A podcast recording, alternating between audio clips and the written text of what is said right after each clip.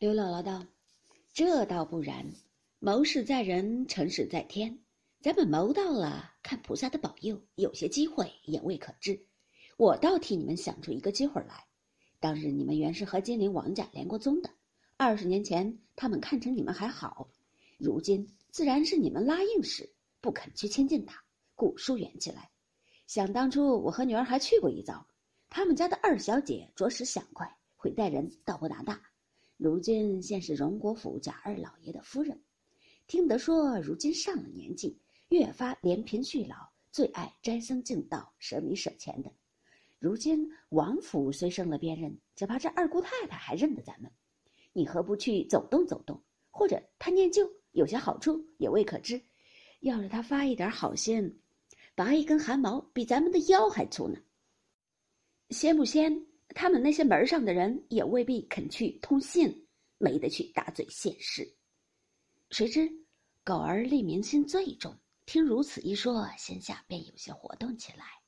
又听他妻子这话，便笑接道：“姥姥既如此说，况且当年你又见过这姑太太一次，何不你老人家明日就走一趟，先试试风头再说？”刘姥姥道。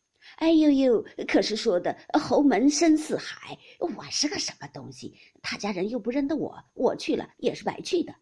狗儿笑道：“不妨，我教你老人家一个法子。你经带了外孙子板儿，先去找陪房周瑞。若见了他，就有些意思了。这周瑞先时曾和我父亲交过一件事儿，我们极好的。”刘姥姥道：“我也知道他的，只是许多时不走动，知道他如今是怎样。”这也说不得了，你又是个男人，又这样个嘴脸，自然去不得。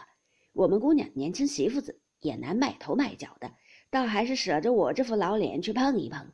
果然有些好处，大家都有意。便是没银子来，我也到那公府侯门见一见世面，也不枉我一生。说毕，大家笑了一回。当晚记忆已定。次日天未明，刘姥姥便起来梳洗了。又将板儿教训了几句，那板儿才五六岁的孩子，一无所知，听见带他进城逛去，便喜得无不应承。